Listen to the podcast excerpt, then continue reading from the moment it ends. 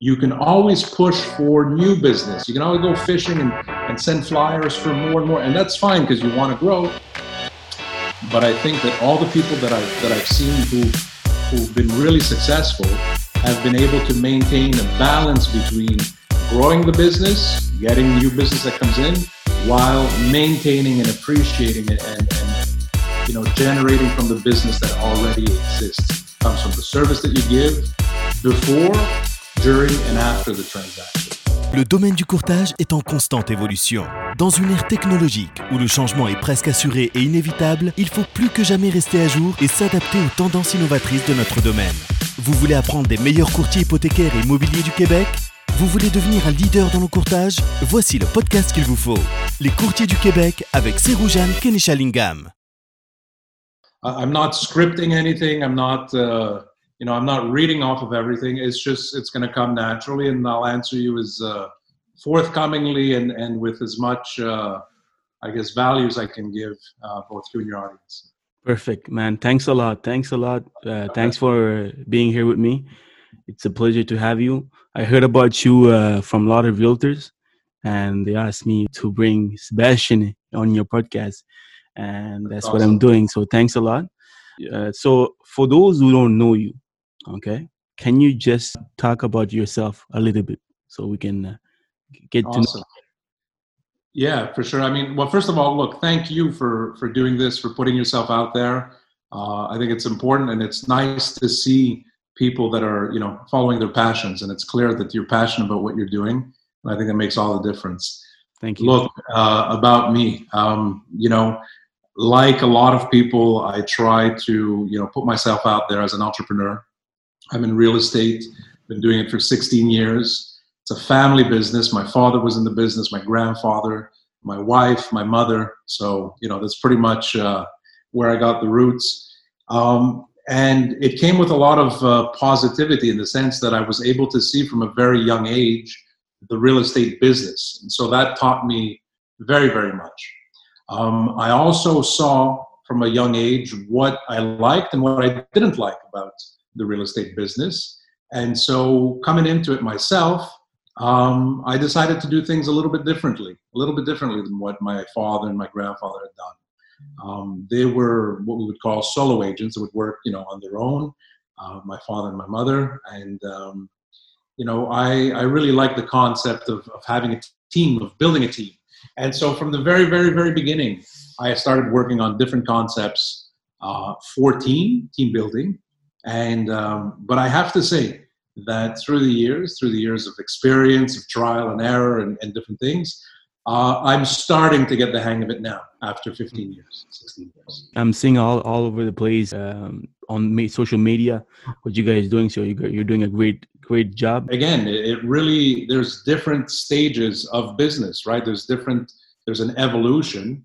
Um, I would say that I changed my business significantly in 2014. We started developing uh, what we call a sector ferme, an area in which we um, like to work in Auteuil and Vimont as of 2015, pretty much. So basically, the model that I have now uh, is something that we started building about five years ago. So that to put things into perspective. So where did you decide to? Uh, I have so many questions. I have so many. Uh, why did you decide to have a team? Yeah. Yeah. So well, okay. So I guess it goes back to what I said a little bit earlier. I, I was fortunate to see my dad hustle, and and really hustle he did.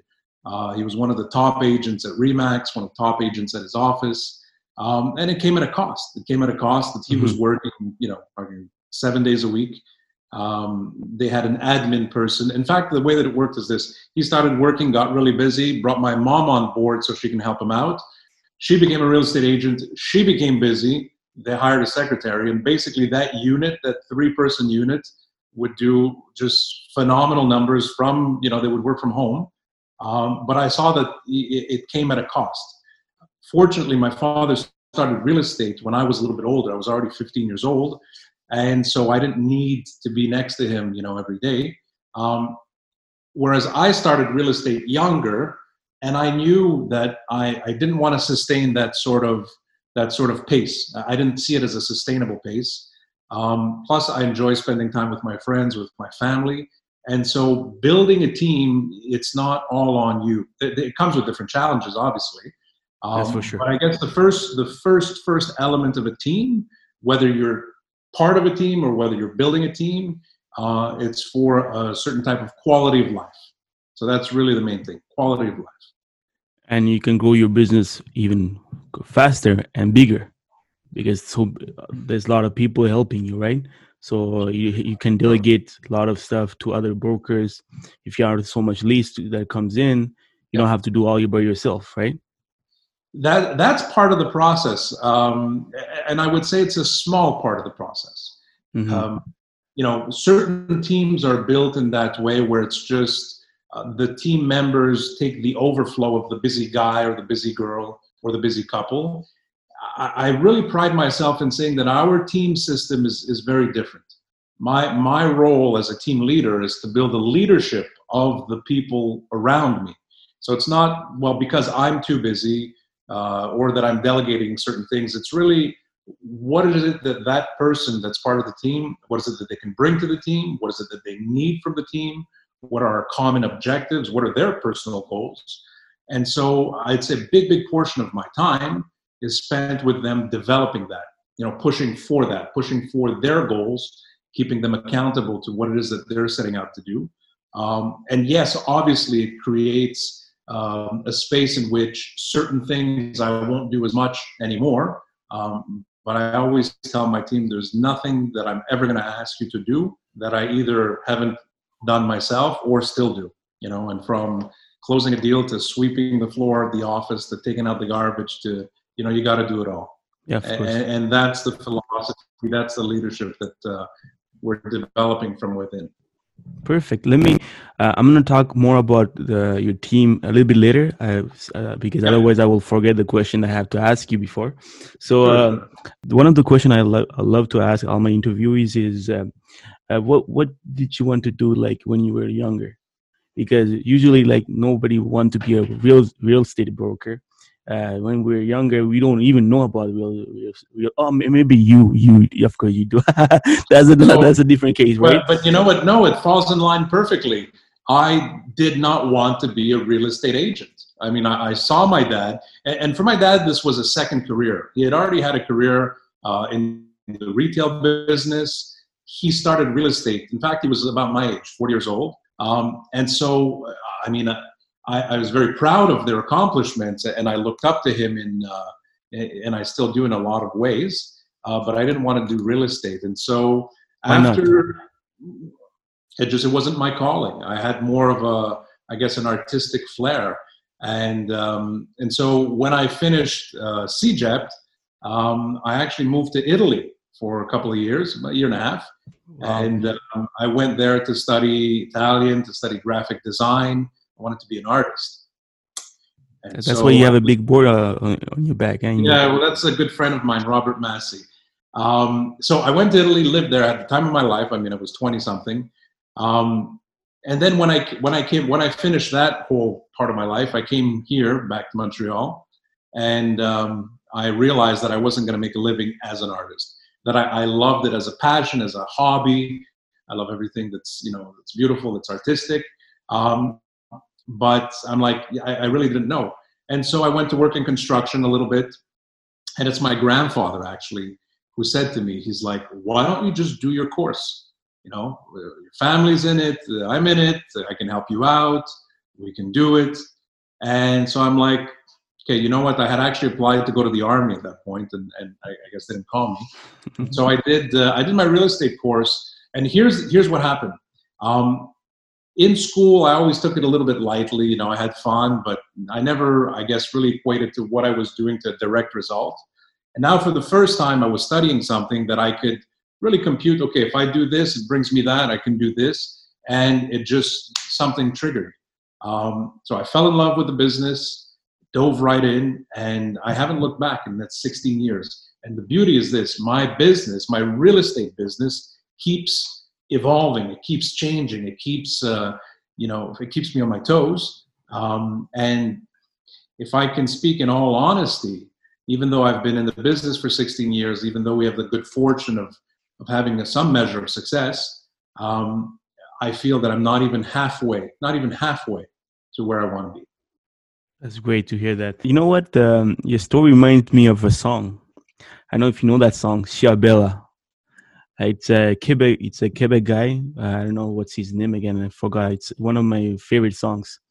He sings about okay. um, he, went, goes to Italy, uh, and then he mm-hmm. finds find love, and then he has to say bye to her because he has to come back because he went there for for the summertime. Uh, yeah, I, I, forgot I, the I, I, stories. I forgot the the singer man. He's really he's really good. It's it's it's a Montrealer. C'est un temps, il y a longtemps, j'étais tout jeune, j'avais 16 ans. Mon sac à dos sur une épaule, sur l'autre la vie. J'étais parti refaire le monde avec mes idées vagabondes dans un village près de la Sicile en Italie. Je vivais la vie comme on la vit quand on est jeune et sans souci, comme un voyou. And I Italy it's a great country. I love Italy. I already went there. I have family there. Like awesome. Sri Lankans, man, we're everywhere. Like we're like we're like Chinese. Now you're gonna see that. You're gonna see us everywhere. I know. Well, we talked about this before. One of my good good friends is the owner of Sri, uh, Remax Sri Lanka, uh, with their offices out of Colombo and, and whatnot. Sujan, Sujan, Sujan, Toronto. A great guy, and uh, mm-hmm. two people that I met. Uh, actually, that I was fortunate to meet at the South East Asia, uh, sorry, the Asia Pacific Conference for Remax in Korea a couple of years ago, and uh, and in Las Vegas, and just amazing people. So yeah, definitely. So that's on my bucket list to go visit uh, Sri, Lanka. It's a beautiful country. You have to you have to go. If you go, yeah. let me know. Maybe I don't know. We awesome. we, we can go, uh, can go together. Um, yeah. So. Um, that's great. So I know that real estate, there's so much to do in real estate if you're a broker you could do uh, you could you, there's you could find a, a, passion in what in in the real estate business you know? Let's say you love to speak to clients close the deals but you could do that and after that you could delegate other stuff to other people. So so you found the passion on uh, the results that brings. Um it is but it's not only that. So i and i think you you know you're asking a very pertinent question because so what's my why behind it? And that also evolved first of all i don't think that there's one that there's only one way to be successful in real estate. You can be part of a team you can lead a team you can work as a solo agent you can do commercial you can have a niche market. Um, i think the important thing is that you enjoy what you do. For me real estate did evolve and at some point um, I was more into investment real estate. Actually, my first uh, revenue property I bought was in Chicago. Uh, Chicago, a, okay. Yeah, Chicago with a good friend of mine and an agent who became a friend. His name is Tony Mitadero. And I was leaning towards that path a little bit. Um, and in all honesty, it was a, a little bit out of lack of fulfillment for the business. Because after a certain while, I felt that it had become um, redundant. It, it, had become, you know, very, there was mechanical. And I was looking for something a little bit more. And here's what happened. Um, when we started developing our area here in Vimont, um, one of the very first things that I did was to model my business after one of my very good friends in Thunder Bay. Uh, his name is uh, Vince. And basically, he does zero print media, he does zero billboards, he does zero bus stops, he does almost no paper advertisement. But this guy is involved in basically every community event. Uh, he's on uh, councils, he's on different boards, he's on, he's done all kinds of fundraisers. He's raised a million dollars for his hospital. Like this guy could be mayor of the city. and um, I, so I started implicating myself a little bit, my, myself, my wife, my team. And here's what happened here's the change. People started looking to us for more than just the transactional aspect. So I, I guess what it triggered was the, the, the emotional response that I was looking for, which I think everybody longs for, uh, a certain validation. And my validation came from the ability to do more um, than just sell homes. So, yes, we advise people. Yes, we guide people. Yes, for many, it's the most important transaction. Um, but there are many real estate brokers who do that. What was our difference? What was our what did we give back?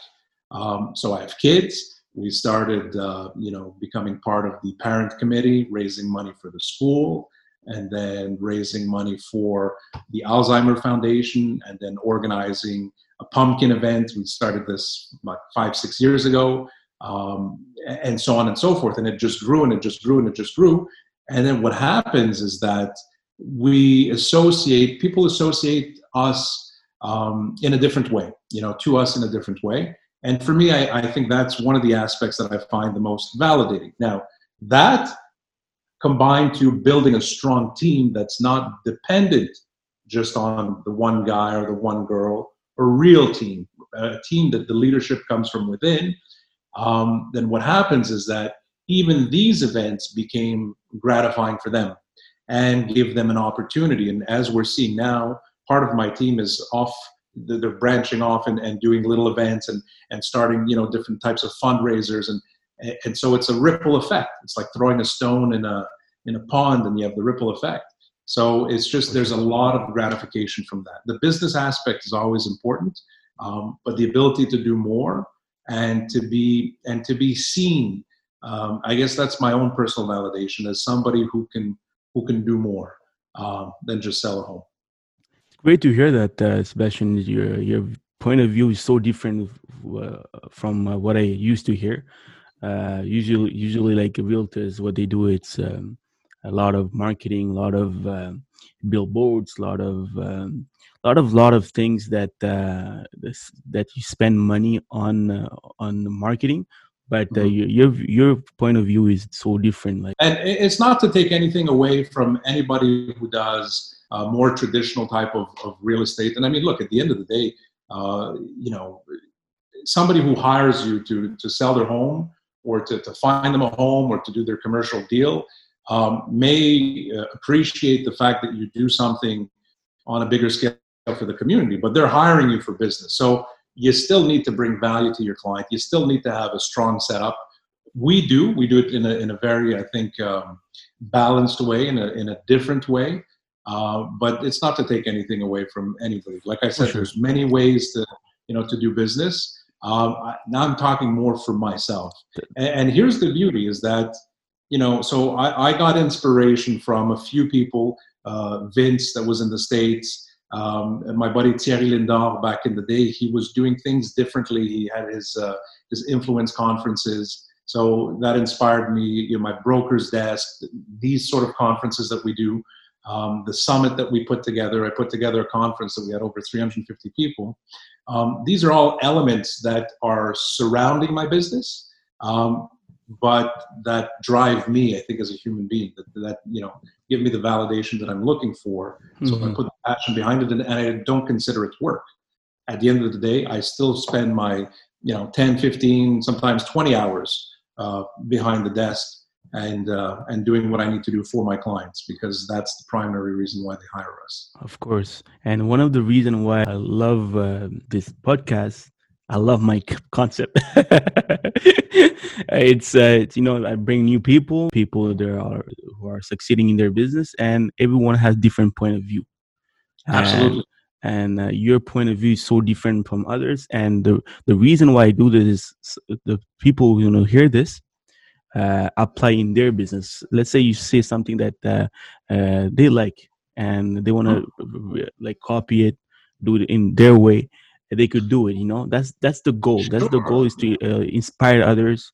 Uh, the- yeah, I, I think I think we do. Sorry to cut you off, and I think we do, and and that's really where I position myself. I mean, um, there's not much that I'm doing that nobody has ever thought of or done before. Mm-hmm. Uh, so you, you draw inspiration from from people around you, people that you look up to, uh, you know, and, and then if I could inspire other people, and I think we have to a certain level, we've inspired, I think, certain brokers to, you know, to, to take a different approach to their business. That's gratifying as well. So um, you know, in spite of what anybody thinks, your competition is always going to be the man or the woman looking at you in the mirror.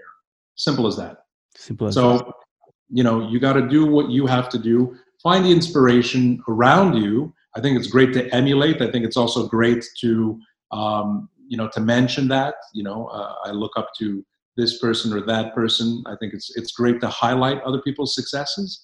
Um, and then whatever you do, you add your own flavor to it, your own your own taste, your personality, and you make it your own. And, I think that that you know that holds true for all businesses. Very true.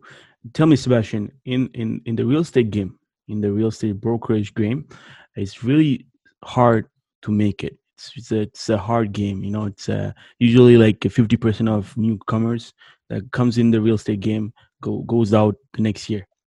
And you've been doing this for 16 years. What's your secret?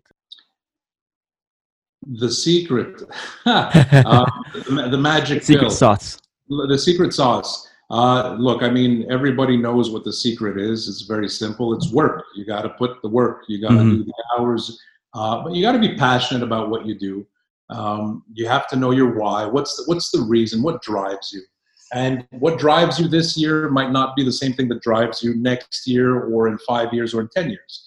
So I think a lot of people who join the business um, and who don't necessarily last, it's not because it's hard. I mean, any business is hard and any business is easy if you like it. Um, I think it's more maybe the reality of the business, the expectations, what's been sold, um, what's what's the real drive behind it, and so that's one of the other things it's, that I, am uh, very because of you guys. Like you make it seem easy, man. Thank you, appreciate that. Yeah, but, but you know, the, hard work you, you put behind. Industry, you the look at work. people who succeed, then they make it look easy. But you know exactly. better than anybody that there's you know there's the work behind it. Um, so so really, look, I mean, to anybody who who the secret is this: patience. Have patience. patience. Put in the work. Have patience. You know, you combine those two um, with a strong why, and you can't really fail. I don't think so. It may not be for you, but that's not a failure. I went to Italy, uh, and this was probably the biggest gift, one of the biggest gifts from my father, um, was to say, okay, I'll, I'll, send you to school to this place. It, cost quite a bit of money back in the day, and um, you know, he, he took that. Uh, how can I say? He made that sacrifice for me, and I went there and I learned so many things, and I met so many people that I'm still friends with today. Uh, but ultimately, I don't do, you know, I, I don't paint. I'm not an artist.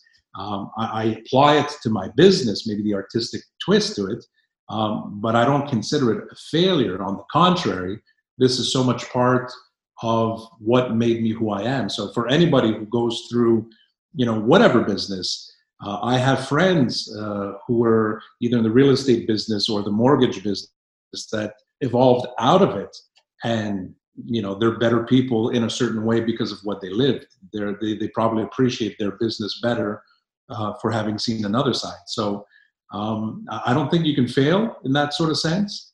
Uh, but if you want to or rather and if you want to make it you need a combination of patience. So i know i'm going on here but no, because I'm thinking so much value, man. Go on.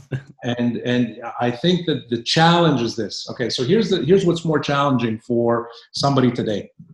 When I started, um, there wasn't social media to show me in my face every day this guy's Porsche and this guy's Lamborghini and this guy who bought a, a nine plex and a 500 plex and this guy who sold 15 houses in 30 minutes and this guy who sells a house, you know, like so there wasn't that much pressure, right? Mm, so and, and, don't forget that's the narrative that we put out there.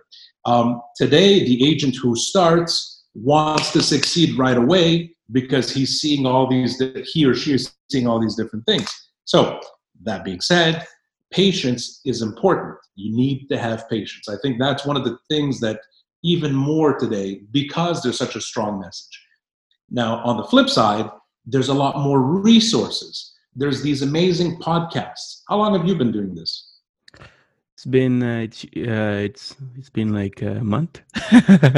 it's, been, it's been a month. Uh, I started doing this podcast, but uh, I started uh, doing videos, uh, interviewing people last summer.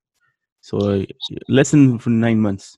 Less than nine months, and you've been putting yourself out there and you're connecting with people you're you're learning and you're sharing and you're teaching with everybody that you interview and this content becomes available for a lot of people. So there's a lot of resources, there's a lot of inspiration. So it's a fine line. There's a lot of pressure because everybody's, you know, everybody's a superstar. But at the same time, if you take the time to look at it properly and you know what you're looking for, there's a lot of content, there's a lot of resources, um, and there's a lot of great examples of people putting themselves out there and succeeding, succeeding through their hard work. So I'm looking at all these brokers, um, you know, and, and with Instagram and Facebook and the different platforms, you see their day to day grind. And, you know, some of them have interesting marketing, but they're all accompanied by one thing it's uh, just great work ethic. And, and that's what it is work hard, be patient, have a strong why. That's so true what you're saying. Pressure from uh, the outside world, especially with Instagram, the social media, all you see is the the good work that the, these realtors put but uh, you don't you don't see them you don't see what the hard work they're putting you don't see behind, the flip right? side exactly no, no not many people put themselves out there and and in a vulnerable way i mean there's times where i didn't know if my business was going to last there's times where i made mistakes and i'm like what the fuck? You know like or transactions that just suck the life out of you or, or or you know you're growing a team and you're investing in people and it doesn't work out. And of course you take it personally. Um, but i don't do a lot of videos saying hi you know welcome to the broker's desk. Today i'm going to talk about everything that went shit and you, you know should. uh, well it's a great idea maybe. Maybe at some point. I try to be a, well i don't try. I think i'm as authentic as i can and uplifting people and being positive mm-hmm. um, but it's important to not uh, you know not just to, to, have some sort of rationale that uh, you know, what we see is the best of the best but there's a whole story behind it. And more and more i think people are are are okay with showing vulnerability and i think that might be a good counterbalance to uh, you know to to the way that we position ourselves and who we look up to. I that's, think authenticity is the, the, most important thing. And um, just to um, share share you my stories um, like before doing this podcast i was like asking myself am i the right guy? You know? Uh, my english is not that good. My french is not that good. I, I don't speak a language properly. I don't know why what's the problem with me but i don't speak a language properly. But and uh, I, I, I asked myself like like should i do it? And i asked myself for a long time and and one day i said you know what? You nobody's perfect. I'm i'm, I'm never going to be perfect if you don't just uh, take action. Never see what's gonna what's gonna come out of that so uh, I decided to do it. Yeah. i don't have the, the the radio voice. I don't i don't talk uh, like the radio guy but you know what? Fuck that you know? I'm pretty sure that people's gonna like uh, what i'm doing and I'm bringing values to other brokers. That's the goal. So uh, yeah, see, so um, it's real. And you know what? Here's the thing. It comes down to this. Uh, if you enjoy it, if you really have a passion for it, then it doesn't matter. At the end, you're doing matter. it for yourself, and, and, people are gonna. I think. I think they, they see that. They, they see that more than the nice radio voice or, or you know whatever the perfect so, mm-hmm. so keep it up and you know what i appreciate that you're stepping outside of your comfort zone even to do the the interview in uh, in English. English, yeah. It's going to be an interesting twist on on what you do. So crazy. Uh, but I like to be out of the comfort zone. So uh, let's go. Let's do this. So one of the questions uh, that I, I, I, was dying to ask you, uh, I wrote this in English, in French, but I'm going to try to translate this. You have a unique way of um, uh, presenting yourself on social media. Not simply just put there with your listings and your way of standing out is putting other people other brokers who are successful in your podcast. So yeah. why do you do that? So what's the difference uh, that uh, that have in your life in your business by doing this kind of stuff? Okay, so good. That, that's actually a fun story for me because it's definitely a defining part of where I am now. Uh, when I started from the broker's desk, this is in 2015, 14, 2014, six years ago already. Uh, not many people were doing that. Not many people were putting themselves out there uh, just with the camera, just go live. Um, and I did it actually as a challenge to myself. Uh, I went to a coaching session, and the gentleman at the time said, You know, you guys should do some vlogging, video blogs. And he also talked about developing good habits and consistency. And it's a known fact that if you do something consistently, or repetitively for 21 days in a row, it helps to build a habit. So coming out of that conference, I said, okay, fine. I'm going to do 21 days of videos. That's how I started my from the broker's desk. And I just actually was close to my birthday. So my first video was, you know, thanking people for wishing me happy birthday on Facebook in person, yada yada. Um, and so that went on. And then the second day was a different topic. And then I talked about that famous story for me, uh, uh, you know, message that my mentor gave me after he passed away, which is basically when there's no wind, row, which is something that I apply to my business every day. Um, and I got an amazing response. I mean, people were like, fuck, I love this. I'm watching it every day. And I was, oh, that's cool. And so that evolved, evolved, evolved. And, and now, obviously, the production that we have behind it is nothing like when I started. But had I waited for perfection, um, I wouldn't have done anything. So that's number one. I, I developed that. Um, and the series at the beginning, I had, uh, I, don't know if it would be called criticism, but, you know, people in the business were telling us, you know, it's great what you're doing, but you, you should talk more about real estate. You, you know, you want to put yourself out there as a professional. You want to talk about stats, about the market. And, and, and I was thinking, fuck anybody can do that i can take a class okay well today the market is up 5% down 3% this that anybody can do that but nobody can be me for good or bad so i sort of you know i, I shut off the noise i did my own thing and as that progressed um, i think it became something that was very unique and the idea of bringing in people so i don't just bring in other real estate agents i bring in people from all walks of life all types of businesses um, and these are people that I look up to. These are people that I admire. These are people that have an interesting story, an inspiring uh, uh, journey. And one of the quotes that I also tell my team all the time and my kids um, is this when you show the way for somebody else, you're showing it to yourself as well. Wow. So when these people are talking to me, I'm learning. When I'm talking to them, I'm also learning. So it's it's a continual, um, just amazing positivity, uplifting, empowering mind. And if I were to say, well, you know, what's the one superpower that I have? Um, is to have an eternal optimism uh, to the brighter day. That you know we'll figure it out. And I, I think I've I've I've learned that from all these amazing people that I've that I've interviewed or been interviewed from, like yourself. Wow, that's a great way of uh, looking at stuff. Um, I, li- I like that quote, uh, what you said before. Like, um, uh, can you tell me again? Um, when there's no wind, row. No, that's that's a great one. But the second one that they someone, exactly, exactly, that's really good. Exactly, that's that's uh, what I'm doing uh, right now. Uh, now let's talk about the secrets of Sebastian. Okay, what is your best tool of prospection? Um, what's the best tool that we use for prospecting? Yeah, you know what? I, I, I would be hard pressed to give you one secret or one best tool, but because I really think that whatever it is that you use, it has it has to be real and it has to work for you. Um, what are some of the tools? And obviously, like I said, you know, people use either social media, they use print media, they use you know billboards, advertising, door to door phone calls. Uh, some people are tremendously successful just calling people. That's you know that's a that's a great thing. Um, I built my business without making one phone call, but I built it in a different way. You know, I, the, the secret is this. Um, you know, do what works for you, and I guess in that there's trial and error. There's you know you look at different models.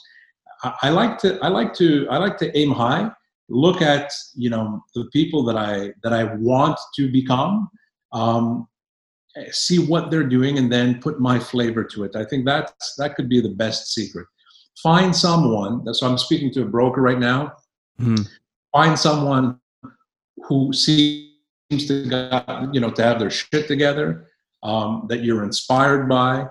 I would say pick up the phone and call them because here's the reality: people who succeed, real successful people, the ones that I've met in, in my life and that I've been fortunate to meet um, all have one thing in common. They're very generous with their success. They're very generous with what it is that they can show you because it's not a competition anymore. It's as gratifying to be able to see someone succeed um, as it is to close an extra deal. So maybe I think that's what is the biggest secret of Sebastian: reaching out to people that you that you might admire, that you look up to.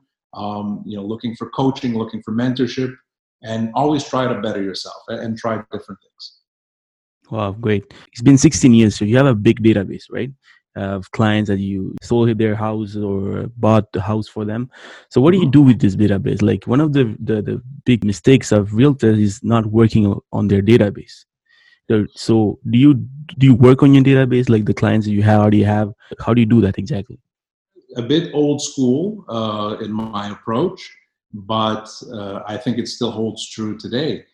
The number one person, um, or, or rather, the number one thing to do especially for example in a shifting market in a time of crisis in a time even even as as an agent right whether you've been in the business for a year two years three years ten years um, whenever you need a boost the best people to reach out to are the people who uh, you've already served they already know you they already love you they want to refer you business and so one of the things that i do every day my assistant sends me a list of whose birthday it is and i just give them a call um, really? It's not fancy. It's not, uh, you know, it's not a, like a, a, tricky email. It's not, it's just a phone call. Hey, what's up? Uh, just, you know, calling to wish you a happy birthday, a little text message, um, you know, staying, staying relational in that sense. So you- um, and it's great to start your day with actually that sort of conversation because you're not cold calling. You're not, you know, you're not trying to get something. You're not selling anything. You're just saying, hey, you know, transactions done. I've been paid, and I've been paid sometimes, you know, 10 years ago, but I still, or 15 years ago, and I still call them. So stay in touch with your people. It's the first thing to do. Work your database. So you, every day you call all your people that have their birthday on. Uh, yeah. Well, that's really nice. The, Spina sends the Spina sends me a text message with the phone numbers already, you know, uh, like in the text message, and I just go boop, boop, boop, and I call. And sometimes it's two, sometimes it's three, sometimes it's five in a day. Uh, sometimes, you know, because there's new numbers and new names that add to the list, um, you know, it's like, oh, this is a great opportunity because I hadn't thought of that person, you know, in a, in a year. So uh, to see what's up and to connect and and look, it's not it's not the only reason. Let's be honest. Obviously, it's part of a business plan to be to be relevant. Mm-hmm. Um, but because it's done in, in, a, in an authentic way, naturally and, maybe organically they say, oh you know it's just so funny i was just thinking about you my aunt wants to sell or my you know uh, we need a bigger home or we need a smaller home or whatever the case is so yeah i think that's uh, that's something that's easy to do you don't need to you don't need rocket science or a huge uh, publicity budget you don't need uh, half a million dollars uh, just to call the people that actually made you who you are made, made brought your business to where it is you know it's crazy. It's uh, like you're you're you're so successful in what you do, and you do some simple stuff that some sometimes we forget that it works, still works today, right? All the real, like the real, all the successful people that I look up to, all have this thing in common: is that you know they understand that there's two, there, there's three, there's three parts that you can't ever forget. Uh, number one, it's yourself, right? You got to take care of yourself, your family, your fitness, your finance you got to be sane. You got to be, you know, you got to love what you do, but you got to take care of yourself. The second thing um, is your team, the people around you, before your clients. I know it sounds funny, but you got to put your team first. So the people who help you, the people who make the business what it is, have to also be uh, in good health, in good spirits, uh, to feel supported, to feel validated, because then the service that they're going to give to your clients is going to be a direct result of that. So it's not the other way around. If you put mm-hmm. business first before the people, it doesn't work out. So yourself, your team, then the business, and that's the aspect of it. You can always push for new business. You can always go fishing and, and send flyers for more and more, and that's fine because you want to grow.